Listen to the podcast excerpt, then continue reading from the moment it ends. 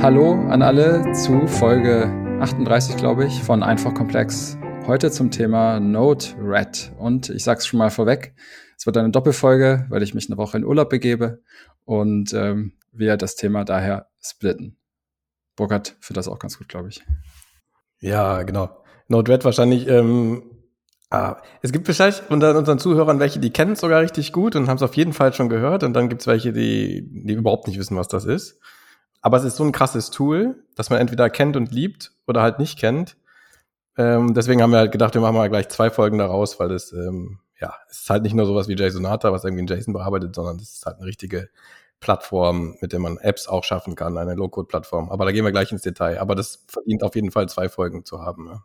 Genau, wir haben uns das so vorgestellt, dass wir in der ersten Folge ein bisschen mehr zum Hintergrund von Node-RED erzählen, ähm, wo man das einsetzt, wie es eingesetzt wird heute, vielleicht auch die eine oder andere Anekdote teilen, weil uns beiden ist das schon häufig äh, untergekommen in unserer beruflichen Laufbahn, privat vielleicht sogar auch, weiß ich gar nicht. Und in Folge zwei, wie gewohnt, schauen wir uns das dann mal ein bisschen technischer an, ähm, was, was Node-RED äh, so drauf hat, ähm, wo vielleicht auch Limitierungen sind ihr könnt dann danach sehen, ob es vielleicht auch für euch ein spannendes Tool ist, um es mal auszuprobieren. Und es passt auch wieder ganz gut rein in die Reihe. Wir hatten ja letzte Woche gesprochen über ähm, JSONata, äh, Open Source Tool, total im Hintergrund, äh, nur für Developer relevant. Bei Node-RED ist das ein bisschen anders. Ja. Das ist tatsächlich ein Anwendertool, aber auch Open Source. Und zum Start, lass uns doch mal erklären, was das eigentlich ist. Burkhard, Node-RED. Ich habe mir tatsächlich einen, äh, einen kleinen Spicker gemacht das will ich auch mal vorlesen, damit ich es nicht falsch sage von Anfang an. Also es ist ein, ein Flow-basiertes, oder jetzt sage ich schon mal ein Event-basiertes Low-Code-Development-Tool mit, einem, mit einer visuellen Programmierungsoberfläche quasi. Und es erlaubt quasi ähm, durch visuelle Programmierung, also Low-Code oder sogar No-Code in dem Fall, Apps zu erstellen sogar. Also die vor allen Dingen mal ähm, ja, Daten eventgetrieben weiterverarbeiten, aufnehmen und so weiter. Und es hat aber auch ähm, ein Modul, in dem man quasi das auch visualisieren kann. Also das sogenannte Dashboarding. Ja. Also ich kann mit Node-RED, um es jetzt mal zusammenzufassen, zum Beispiel Sensordaten auslesen und sie in einem Dashboard darstellen. Und zwar ohne, dass ich irgendwie coden müsste. Also es ist quasi ein Low-Code Open Source Tool für auch viele IoT-Anwendungen. Mhm. Ich glaube, jetzt habe ich es von ein paar Seiten beleuchtet. Jetzt hat man vielleicht verstanden, was es ungefähr ist. Und es kommt im Browser daher. Ähm, diese Oberfläche, also es gibt quasi immer, es gibt quasi wieder zwei Arten. Also ich habe die Bauoberfläche im Browser, wo ich, wo ich das alles so visuell programmiere. Und dann kann ich quasi auf so einen Deploy-Button drücken auch und sehe live das Dashboard. Ja. Und kann dann immer hin und her switchen, weiterbauen und neues Dashboard und so weiter. So sieht's aus. Ganz von oben angeguckt, ja. Ich habe das jetzt verstanden. Ich, ich kenne das ja auch schon ein bisschen, aber ich glaube, das dürften unsere Hörerinnen und Hörer auch äh, soweit verstanden haben. Dem oder der einen oder anderen ist sicherlich aufgefallen, dass auch eine gewisse Überschneidungsmenge zu dem ähm, gibt, was, was, was die Heisenware so macht. Äh, und wir gucken uns das Tool auch nicht ganz uneigennützig an, sagen wir es mal so, weil wir wollen natürlich wissen, ähm, was da im Markt passiert, was die Leute gewohnt sind in der Bedienung, ähm, wo natürlich vielleicht dann auch die, die Schwächen liegen oder das Einsatzgebiet einfach aufhört. Ja, das muss ja gar nicht mal eine Schwäche sein, kann ja sein, dass das einfach nicht gemacht ist für bestimmte Dinge. Burkhard, wo kommt das her? Ich, ich weiß nur, es ist Open Source. Ich sehe es quasi, ich habe es früher in, in einem anderen Job fast ja einmal die Woche irgendwo gesehen, irgendwo im Einsatz. Irgendwer hat so einen Flow hingebaut und es war immer gerade den IT-Abteilungen irgendwie so ein bisschen Dorn im Auge, dass das ein Open Source Ding ist. Ja, während es bei den Anwendern eigentlich mal ganz anders war. Also die haben gesagt, das funktioniert halt einfach, ich kann das benutzen, das ist cool. Was, was ist da der Hintergrund? Also warum ist das eigentlich Open Source, äh, so ein mächtiges Tool? Mhm. Kann ich ein bisschen was zu erzählen, weil ich habe nämlich, ähm, ich habe tatsächlich, und das empfehle ich unseren Zuhörern, wenn sie mal einen, einen coolen Talk, eine, eine, coole Keynote quasi, die noch aufgezeichnet ist, aus 2016 sehen wollen, vom Autor dieses Tools, nämlich Nick O'Leary, oder Nicholas, ist der volle Name, aber ich glaube, er nennt sich nur Nick. Da wird alles erzählt, wie es so äh, zustande gekommen ist.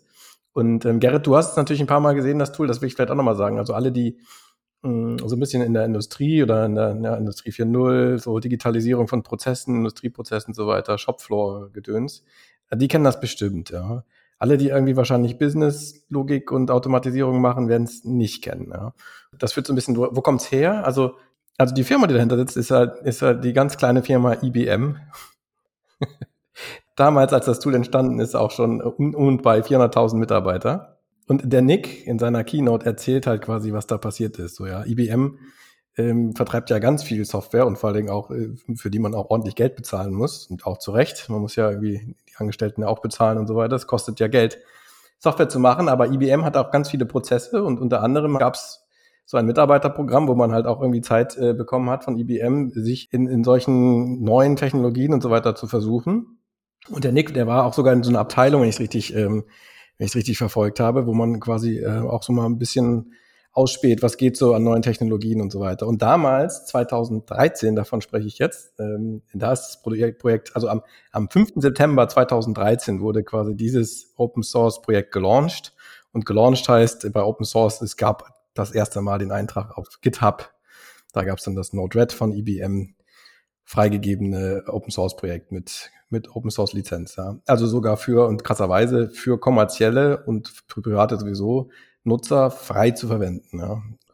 Und der Prozess war wohl gar nicht so einfach, das hat der Nick erzählt. Also er hat dieses Tool relativ, also es fing eigentlich damit an, dass die Browser moderner wurden. 2013 war es ja noch nicht so wie heute. Wir haben ja auch schon mal über React gesprochen und über Drag and Drop. Ja. Was wir heute für selbstverständlich sehen in den Browsern, dass man alle möglichen Elemente per Drag and Drop durch die Gegend schieben kann, Kontextmenüs hat einen Rechtsklick und so weiter. Das war in 2013 noch überhaupt nicht so. Da ging das halt gerade erst los. Ja. Und bei IBM haben sie sich halt quasi das auch angeguckt. Wie kann ich überhaupt, und das ist nämlich ein zentrales Element und eine zentrale Idee von dem Node-RED, nämlich dieses visuelle Programmieren. Man spricht von sogenannten Nodes, deswegen auch Node-RED. Ja, also die Nodes sind quasi so, ja, wie so kleine Ellipsen, so kleine, ja, Knötchen, denn die, die können halt Inputs und Outputs haben. Und heute kennt man das ganz viel. Das ist eine typische Flow-Engine. Ja? Und ich kann die halt quasi auf so einer im Browser auf so einer Ebene verschieben per Drag and Drop und kann die halt auch ankabeln. Ne? Also den Output von dem einen Knoten mit so einem Kabel, das dann sichtbar wird in den anderen. Und damit fing es eigentlich an. Es war eigentlich mehr so eine UI-Challenge. Kriege ich das hin, irgendwie Cross-Browser einigermaßen ähm, dieses Drag and Drop, dieses Verkabeln und so weiter hinzubasteln? Damit hat er angefangen und ähm, ähm, und das war eine Herausforderung damals und das bekam der Nick wohl ganz, ganz gut hin und hat das, hat das seinen Kollegen gezeigt und meine, das wäre ja cool. Und ähm, dann sind sie auf die Idee gekommen, weil jetzt er inhaltlich dran gearbeitet hat, schon immer an so einer Art Micro-Broker. Also die wollten quasi, die haben ja dieses Publish, Subscribe, was wir auch schon mal gesagt haben, dieses Event-Gedöns drin gehabt. Ja, Gerrit, Frage. Gerrit stoppt mich jetzt, weil, weil ich schon wieder zu viel erzähle. Ja. Aber das kommt alles Nein. da an der Stelle. Ja. Ich, ich, wollte, ich wollte nur aufpassen, dass wir nicht die zweite Folge schon vorwegnehmen. Ja. Nee, nee, nee, nee. nee. Das, ist nur die, das ist nur die Begründung. Ich, ich erzähle das noch kurz fertig. Also die ja. haben inhaltlich bei IBM daran gearbeitet, ähm, Publish, Subscribe Nachrichten zu schicken, auch innerhalb von Embedded Hardware und so weiter, auf ganz kleiner, schneller, portabler Ebene. Ja. Und dann kamen diese zwei Dinge zusammen, die, diese neue Möglichkeit im Browser quasi Knoten zu verknüpfen und quasi dann die Events, die an dem einen Knoten entstehen, in dem anderen aufzunehmen und die auch beliebig weiter zu verteilen und nicht nur linear, sondern quasi in, in wilden großen äh, äh, ähm, Anzahlen von Knoten, also in der Informatik nennt man das Graphen, ja, und dann darauf quasi Umformungen zu machen, Filterings zu machen und so weiter. Ähm, das kam dann alles zusammen, ja. Mhm. Und daraus kam diese Idee von dieser, das war dieses ursprüngliche Node-RED-Ding. Und im Prinzip hatte der Nick O'Leary schon quasi das erste Ding da schon fertig programmiert. Und dann haben sie bei IBM gefragt, können wir das als Open Source machen? Ja, und da kommt in dem Vortrag, das will ich, kann jeder selber mal gucken, da gibt es relativ viele Stufen, wie man es in so einem Riesenunternehmen mit 400.000 Mitarbeitern irgendwie schafft, äh, eine Software, die sogar Konkurrenz zu eigenen Produkten macht, die es damals schon im Markt gab von IBM, äh, trotzdem irgendwie als Open Source zu machen. Und ähm, aber das haben sie irgendwie durch. Ich glaube, das war der größte Knackpunkt, dass sie es geschafft haben, innerhalb von IBM die Erlaubnis zu bekommen bis zum höchsten Level, dass es ein, ein offizielles Open Source Projekt von IBM gefördert ist. Und ab da war kein Halten mehr. Und drei Jahre später schon war das Ding bei AT&T, ist ja auch keine kleine Firma zum Beispiel, ähm, fester Bestandteil von Prozessen und so weiter. Ja, das, das Ding hat eine enorme, eine enorme Erfolgsstrecke auf die, auf die Bahn gelegt. Ja, das ist der helle Wahnsinn. Ja. Wie viele, wie viele Leute das heute runterladen und benutzen und so, das ist, ähm, und die Community, es ist eines der Vorzeige Open Source Projekte, die auch wieder von einer großen Firma ähm, im Prinzip gesponsert und unterstützt werden, ja, nach wie vor. Das zur, zur Geschichte. Wie ist es heute? Also IBM, was haben die da noch mit zu tun? Also wie kann man sich das vorstellen? Ich glaube, das ist, äh, was haben die noch mit dazu tun? Also für, für IBM, wenn man das halt weiß, dass das von IBM ist, ähm, hat das ein riesen Renommee, ne? Also für, für IBM hat das total viel gebracht, weil die eine riesen Community haben und so weiter. Indirekt hast du ja, das ist eins der erfolgreichsten äh, Industrietools, so, ja, und halt von IBM. Das wirft, glaube ich, gibt ein paar IBM-Mitarbeiter, die da quasi auch noch aktiv mit beteiligt sind sozusagen. Das ähm, weiß ich nicht so ganz genau. Also der Nico Leary, den habe ich mal, ähm, habe ich mir mal angeguckt. Der hat da selber also fast 20 Jahre bei IBM gearbeitet, ist aber ähm, seit 21, April 21, CTO und Founder von Flowfuse. Flowfuse ist jetzt die Firma, die quasi das professionell ausrollt, das Node-RED. Ja. Also es gibt es nach wie vor als, äh, mhm. als Open Source und wir hatten ja in der Open Source Folge das auch schon mal gesagt. Ganz oft ist es dann ja so, dass du schon professionellen Service anbietest, der dann was kostet, um, um ein Open Source Tool herum, ja, damit man es quasi äh, mit einem guten Gefühl, halt auch wenn, wenn du es für einen größeren Zweck oder produktiv einsetzen willst, aber da gehen wir in der nächsten Folge drauf ein, äh, machen kannst. Und das, und der Nico Leary ist quasi Founder von dieser Firma und befasst sich jetzt quasi professionell und ausschließlich mit der Weiterentwicklung von Node-RED. Und jetzt hast du schon gerade das Beispiel AT&T gebracht. Ich habe mir auch mal den, den Talk gerade eben noch schnell im Schnelldurchlauf angesehen und hatte auch das Beispiel äh, gesehen. Er hatte auch so ein bisschen Understatement äh, quasi an den Tag gelegt, als er AT&T vorgestellt hat. Ja. Äh, ganz sympathischer Typ, also rein von dem Vortrag her so. Wo wird das dann noch eingebaut? Also, wie gesagt, wenn man, wenn man über so eine Messe rennt, ähm, zum Beispiel in Hannover Messe, hat man das dann an jeder Ecke quasi, ja, alle, alle bauen damit ihre Dashboards irgendwie, zumindest zu Demo-Zwecken. Aber geht es darüber auch hinaus? Was, was machen die Leute mit Node-RED? Ähm, tatsächlich oder bauen sich alle nur diese kleinen Dashboards damit? Also, ich glaube, dass da die, also das werden wir die erfahren, Gerrit. Äh, die, die, ähm, wie sagt man mal die grauen Zahlen? Nee. Grauzahl? Ich weiß es nicht, es gibt so ein Wort dafür. Also jedenfalls gibt, es wird ja nie äh, veröffentlicht werden, was, ähm, wie viele, wie viele Unternehmen das irgendwo wie einsetzen, so, ja. Aber weil man es nicht muss, ne, laut dieser Lizenz. Einfach. Genau, aber man sieht halt schon, immer wenn, wenn es Not am Mann, also eine Messe muss man sich, das muss man auch mal wissen, ne? wenn man so ein, so ein Tech-Unternehmen oder Software-Unternehmen oder ein Industrieunternehmen ist, man muss auf die Messe. Da muss halt immer schnell was zusammengedengelt werden. Das muss auf jeden Fall cool aussehen, es muss funktionieren, ja. Und, und, und das ist ja schon mal ein Zeichen, dass, dass ich würde sagen, 70 Prozent dieser ganzen äh, Dashboards-Krempels und so weiter ist halt tatsächlich auf der HMI, ja. Das ist ja auch keine kleine Messe so, ja. Wird halt dann äh, mit diesem Node-RED-Kram zusammengedengelt, ja. Und warum? Ja, weil sich halt die professionellen Entwickler dann wahrscheinlich keine Zeit haben, die müssen sich ja um die professionellen Produkte kümmern, so. Und für die Messe, na, ist halt Messe ist auch total wichtig, so, muss aber funktionieren. Und zack, hat man Node-RED in der Hand, weil, weil auch jemand, der jetzt nicht professionell programmieren kann, da aber ziemlich professionelles Dashboard rauskriegt, ja. Und auch professionell die Daten auslesen kann, ja, weil die Professionalität liegt da quasi in den, ja, in der Funktion dieser Nodes und die, die wurden mal irgendwie von Softwareentwicklern geschrieben.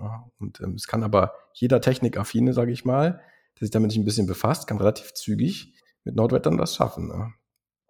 Und das ist schon krass. Und es ist tatsächlich auch, es ist halt so weit gekommen, dass sogar, das, das weiß ich, weil ich, ich habe es mal gesehen, ich habe mal Mendix ausprobiert von Siemens. Also war meine eigene Firma. Mittlerweile gehört das zu Siemens Mainz 4, dieses Mendix, das ist in diesem Kreis dieser Siemens IoT und IIoT Softwarelösungen aufgelaufen. Und ähm, die haben knallhart Node-RED umgelabelt, so da steht halt überall Siemens dran, es ist aber Node-RED, das sieht man sofort und einfach reingeknallt in ihr in ihr Portfolio so als als ähm, ja als Connectivity-Lösung quasi. Ah, Moment, ähm, ich glaube, da müssen wir aufpassen. Mendix ist tatsächlich ein, ist eine Plattform, die erstmal auch ohne Node-RED auskommt. Das stimmt. Und Richtig. MindSphere ist auch ein, wiederum ein anderes, also gehört zu Siemens, ne? MindSphere ist auch ein Siemens-Produkt, aber beide, MindSphere sowie Mendix, nutzen Node-RED und labeln das als Siemens-Technologie, wenn ich mich nicht täusche. Ja, das mag sein. Ich, ich, also ich finde das relativ ähm, schwierig, so wenn man sich da jetzt nicht als Experte auskennt, und das bin ich nicht, in der Siemens-Welt. Ähm, es gibt halt ein ganzes Portfolio da an. Ich glaube, es gibt auch so ein Dashboard und dann kannst du verschiedene Sachen klicken, dann kommst du in den Mendex-Bilder rein und so weiter. Mhm. Aber jedenfalls ein Knopf davon, da kommst du quasi in sowas rein, das exakt aussieht wie Node-RED und das ist es auch. Also ähm, das, und das ist auch überhaupt gar kein Problem und völlig in Ordnung. Und ganz viele Firmen haben es genau so gemacht wie Siemens, ja. Ähm, und einfach so ein Node-RED reingehängt als, als Lösung, ja. Denn die Lizenz lässt es halt zu. Ist ähm, völlig in Ordnung, das zu kommerzialisieren auch. Es gab doch zwei große Open Source Lizenzen. Bei der einen kannst du damit machen, was du willst, und bei der anderen, wenn du es benutzt, musst du das Produkt, wo du es benutzt, auch wieder unter dieser Lizenz veröffentlichen, oder? Also es waren noch die zwei. Genau so ist es. Und das, wir haben hier, ich gucke es gerade, ist die Apache 2.0 Lizenz, unter der das läuft und die ist ähm, so locker, dass du da nichts open sourcen musst und so weiter. Du kannst es einfach kommerzialisiert einbauen, muss keinem davon erzählen. Das ist eine sehr offene Open Source Lizenz, so ähnlich wie die MIT-Lizenz. Ja. Das heißt, un unter der Haube steckt wahrscheinlich in, in, in mehr Anwendungen, gerade in diesem IoT-Industrie 4.0-Bereich, ähm, als man denkt, ähm, quasi dann auch Node-RED als Teil dessen, aber es ist ja nicht das ganze Produkt. Also was ist sozusagen der Kern dessen, was die, was die Leute dann oder die Firmen dann mit Node-RED da eigentlich machen, wenn es erstmal gar nicht als solches sichtbar ist? Naja, was Node-RED halt besonders toll löst, ist halt äh, auch technisch, also das muss man vielleicht auch sagen, in welcher Programmiersprache und so weiter, wie funktioniert das alles? Mhm. Ähm, der Nick hat sich auch entschieden für, für die Sprache, die wir auch nehmen, Node.js. Und wir hatten da ja auch ein paar Folgen schon. Node.js kann man halt sehr gut eventgetrieben programmieren. Das hat quasi das Eventsystem auch eingebaut in die, in die Programmiersprache. Und äh, das ist quasi die Engine, mit der das, mit der das sehr performant funktioniert. Ja. Und ähm, man hat sich hier auch auf bestimmte, ja, auf, auf bestimmte Standards quasi geeinigt, die von vornherein, das war damals halt schon sehr modern, ja. Also alles ist eventgetrieben, asynchron. Ähm, asynchron ist I.O., wie man so schön sagt, Input und Output. Und basiert quasi auf diesen, diesen, diesen ganzen Publish-Subscribe-Geschichten. Und auch die Datenstrukturen, mit denen man arbeitet, sind, ähm, das sieht alles aus wie JSON und ähm, ist halt alles total bedienbar. Ja. Was die Leute damit machen, ist halt zum Beispiel ähm, die, die Klassiker. Ne? Also ich bekomme Daten von einem Sensor oder ich, ich, ich muss einen Sensor auslesen und der hat irgendein Industrieprotokoll. Dann ist es so, dass Node-RED und das ist vielleicht das Zweite, warum es so erfolgreich ist, bietet halt sogenannte Nodes an. Also wenn du es aufmachst, quasi das erste Mal installierst, dann hast du so einen Grund, so eine Grundausstattung an Nodes, mit denen du Sachen machen kannst. Du kannst zum Beispiel Files lesen oder schreiben. Äh, du kannst dich an MQTT-Broker hängen oder nicht, ja. Und du kannst, du hast bestimmte Nodes, die auch hier, das haben wir auch schon ganz oft besprochen, die können halt Datenumformung machen, filtern, Weichen programmieren, so Konditionen und so weiter. Die hast du alle schon dabei. Und aber dann weil es ein Open Source Projekt ist und die Community das toll fand als Plattform und die das von vornherein mitgeplant haben, kannst du quasi auch Nodes hinzufügen, also beitragen als komplett externer, ja. Und es gibt ähm, einen riesen Repository, sagt man, also eine, ja, eine, eine Halde, eine Oberfläche, ähm, wo du, und, und das ist, die ist quasi eingekoppelt schon in die Plattform, da kannst du suchen, gibt es irgendeinen Node, der mir zum Beispiel eine OPC-UA-Connectivity erlaubt oder Modbus oder irgendwas, ja. Oder ich habe hier irgendwie einen Sensor so und so, was kann ich damit machen? Ja, und das tippst du einfach ein, so ein bisschen wie bei einer IDE, ne? Und dann kriegst du schon Vorschläge, so und so Node-Skills. Ja. Und dann kannst du die einfach installieren. Dann werden die quasi von dieser Web-Oberfläche runter installiert in deinen Node-RED und schwupps hast du diese, hast du diese quasi diese Low-Code-Visual-Knoten da zur Verfügung. Das ist auch cool gemacht, denn die ganze Dokumentation und Hilfe und wie du das zu benutzen hast, ist quasi mit da eingebettet. Das ist alles schön Separation of Concerns schön äh, eingedampft und dann kannst du das da lesen und dann kannst du das verkabeln und dann fängt das einfach an zu funktionieren. Ja. Und ich glaube, da ist die größte Anwendung. Ja. Also die, du hast halt irgendwelche Werker vielleicht, ähm, die, die irgendwelche Maschinen haben, die, die vielleicht dann Qualitätsüberwachung machen oder, oder, oder Fehlerauslese oder irgend sowas. Ja. Und die sind auf einmal unabhängig geworden von jetzt der Entwicklungsabteilung, die da wirklich knallhart irgendwie Code entwickeln müssen, um die Maschine auszulesen, weil die finden vielleicht einen Knoten, das hat irgendjemand schon gemacht und kabeln einfach mal rum mit Node-RED und, und, kommen auf einmal, können halt quasi live und in Realtime, das ist auch ein wichtiges Feature, jetzt immer so einen Debug-Knoten dran setzen, dann siehst du quasi in Realtime die echten Daten, die da ankommen. Ja. Das hat schon, ja, das hat für, für ganz viele Anwendungsfälle ist das schon, hat das schon den Mehrwert, den es braucht, so, ja. Einfach mal Sichtbarmachung von, wie geht's meiner Maschine, was kommen da für Zahlen raus, so, ja. Aber so, also noch ein bisschen generischer ausgedrückt, höre ich da auch so, also es geht halt um Konnektivität und äh, Datenübertragung als Haupteinsatzzweck, zumindest dann, wenn es ja unter der Motorhaube. Und Datensichtbarmachung vor allen Dingen auch, ne? Also Konnektivität, es hilft ja nichts, wenn du irgendwas verdrahtest und du kannst nicht sehen. Also ich glaube, ganz viele, ganz viel Wirken hat das schon mal, dass du einfach die Zahlen mal sehen kannst, ja. Und wenn es erstmal einfach so, und das ist per Standard, wenn du so einen Debug-Knoten aufmachst und du hast gar keine grafische Oberfläche, dann laufen einfach in Echtzeit, so wie sie reinkommen, diese Zahlenwerte im Node-RED runter. Ja. Mhm. Ich, und das ist ja schon mal, und das einfach generisch zu haben, als Tool ist schon mal ganz viel Mehrwert für viele Leute. Und dann kannst du das quasi in der nächsten Stufe sogar noch in so ein Dashboard verbauen und dann hast du diese typischen Tachometers und, und Charts und was nicht alles ist. Und das dann einfach quasi auch in Realtime. Ja. Hast du Downloadzahlen und Sterne? Ähm, ja, Downloadzahlen, Sterne, genau. Das, das ähm, nennst du ja sonst immer. Ja, aber ich kann ich kann ich mal sagen. Also das das Node-RED Node-RED ähm, Repo, wie es bei GitHub ist, hat im Moment 17,4 Kilo Sterne, also 17.400 Sterne. Es gibt davon 3200 sogenannte Forks. Ein Fork ist immer, wenn man quasi die Code, den Code quasi an einer bestimmten Stelle absplittet, um ihn selber noch zu modifizieren oder, keine Ahnung, zu maintainen. Ist auch eine ganze Menge Forks. Und ähm, ich kann mal die aktuelle Zahl raussuchen von dir. Ich muss ich jetzt mal kurz gucken, Gerrit, von NPM. Das muss ich jetzt einmal kurz. NPM Node-RED. NPM ist wieder der Package Manager von, von Node.js. Ja, genau, genau, genau. Also es ist immer die Frage, also bei, bei GitHub, das kann ich noch mal sagen, da, da liegt immer der Quellcode. Den kannst du dir da angucken, kannst du auch runterladen, aber das ist ja oft dann nicht so, dann hast du kein installierbares Ding oder irgend sowas. Und genau, dann gibt's von, von, von ähm, von Node.js diesen NPM, den Node Package Manager. Und da liegt das Projekt auch drin. Und da hat es momentan 12.000 Downloads pro Woche. Das ist eine ganze Menge für so ein, also es gibt natürlich, wir haben auch schon mal mehr Downloads pro Woche gehabt, aber das sind dann, also bei NPM gibt es ja auch ganz oft so einfach so Software-Module, die so ein kleines Werkzeug sind. Die machen zum Beispiel eine, eine Unique ID oder irgend sowas, ja. Und die sind dann quasi eingebaut in tausend andere Projekte und dann kriegst du natürlich richtig krasse Downloadzahlen. Aber hier haben wir, wir sprechen ja hier von Node-RED, das ist ja in sich schon ein fertiges Tool, das baust du ja, bis auf die Fälle, wo wir gesagt haben, nicht andauernd irgendwo ein. Und da sind dann 12.000 Downloads pro Woche schon, pff, ist auch schon ein dickes Brett. So. Jetzt hast du gerade ähm, gesagt, äh, also Downloads, Installation und äh, um, um jetzt vielleicht auch Richtung, glaube ich, Ende zu kommen von der heutigen Folge und äh, schon mal die Brücke zu schlagen zur nächsten. Was, was, was muss man denn jetzt machen, um, um Node-RED zu installieren. Was braucht man denn dafür? Kann das ich da einfach auf meine Windows-Kiste packen oder? Also ich habe es ähm, ich hab's jetzt auch ähm, installiert erstmal. Ich hab's jetzt auch nicht, äh, wir haben es auch nicht eingebaut oder irgend sowas. Ähm, wenn man es installieren will und man hat zum Beispiel so wie ich auf seinem persönlichen PC eine Docker-Engine laufen, was die meisten Leute dann schon fast auch immer haben, die jetzt ein Tool ausprobieren. Du einfach den Docker Run Befehl, weil es ist als Container fertig gemacht, alles eingepackt. Du kopierst quasi tatsächlich nur den Docker Run Befehl von der Webseite runter und ähm, es geht alles wunderbar aus dem Browser heraus, weil es ja ein, weil es ja ein ähm, browserbasiertes Tool ist, ja.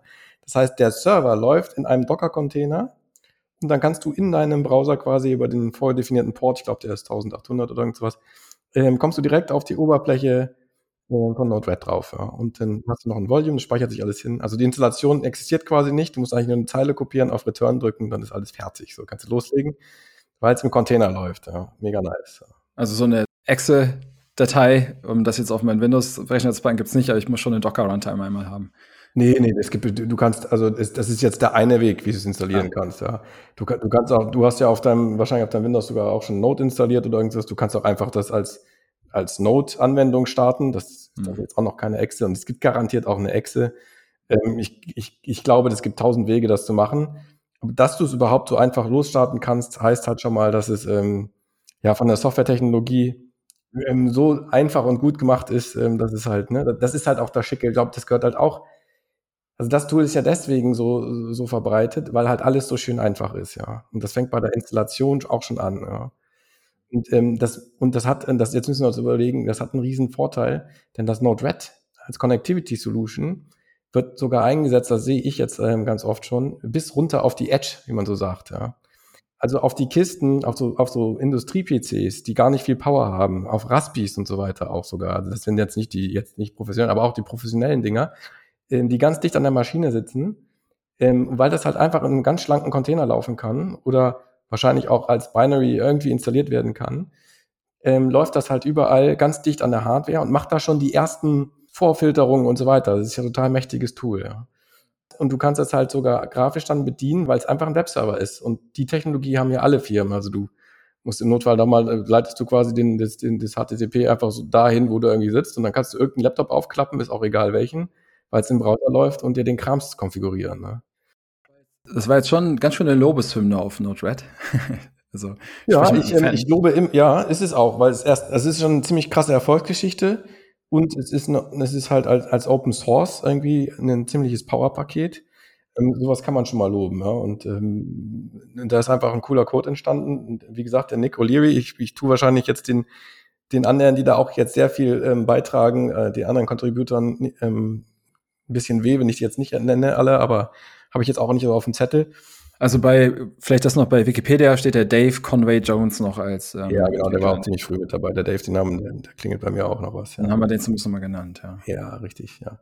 Nee, man muss das auch loben und ähm, äh, es hat nicht ohne Grund ähm, relativ viel Erfolg, ja. Und wo es dann vielleicht Limitierung hat und so weiter und ähm, wie es im Detail wirklich funktioniert und so, das gucken wir uns in der nächsten Folge an. Wir wollen ja immer so ein bisschen Geschmack machen, Gerrit. Jetzt hatten wir JSONata, haben wir ja auch gelobt. Also wenn man das tut, dann muss man dieses Tool auch mal loben. Und ich empfehle allen, die jetzt irgendwie so auch vielleicht mal ein bisschen basteln zu Hause, so mit Arduino und so weiter und das Tool noch nicht kennen, ähm, da könnt ihr auf jeden Fall mal reingucken. So, das, das muss man einfach mal gesehen haben. So. Hast du noch etwas für nee. heute dann? Nö, Spicker ab, abgearbeitet. Spicker ist mehr oder weniger abgearbeitet. Der war auch relativ übersichtlich heute, ja. Super, dann heute mal äh, gefühlt eine seichte Folge, aber wie gesagt, nächste Woche dann technischer Deep Dive zu Node-RED und ja, wer Lust hat, kann sich ja das bis dahin schon einmal ansehen. Dann ist es vielleicht noch cooler, den, den Podcast dann zu lauschen in genau. einer Woche. Perfekt. Vielen herzlichen Dank. Wenn ihr Lust habt, ähm, empfehlt doch den Podcast mal irgendwem, den ihr nicht hört. Und ähm, wir hören uns dann nächste Woche wieder. Bis dahin. So ist es und wir packen alle Links und so weiter rauf, dann könnt ihr da mal ein bisschen gucken. Genau. Alles klar, tschüss aus Hamburg. Vielen Dank fürs Hören dieser Folge von Einfach Komplex. Dir hat die Folge gefallen? Dann lass uns doch eine gute Bewertung da oder teile die Folge mit jemandem aus deinem Netzwerk. Für Kritik zur Folge, Anregungen und Fragen für neue Folgen freuen wir uns auf deine E-Mail an podcast.heisenwehr.com. Abonniere jetzt unseren Podcast, um keine Folge mehr zu verpassen. Bis zum nächsten Mal und tschüss aus Hamburg.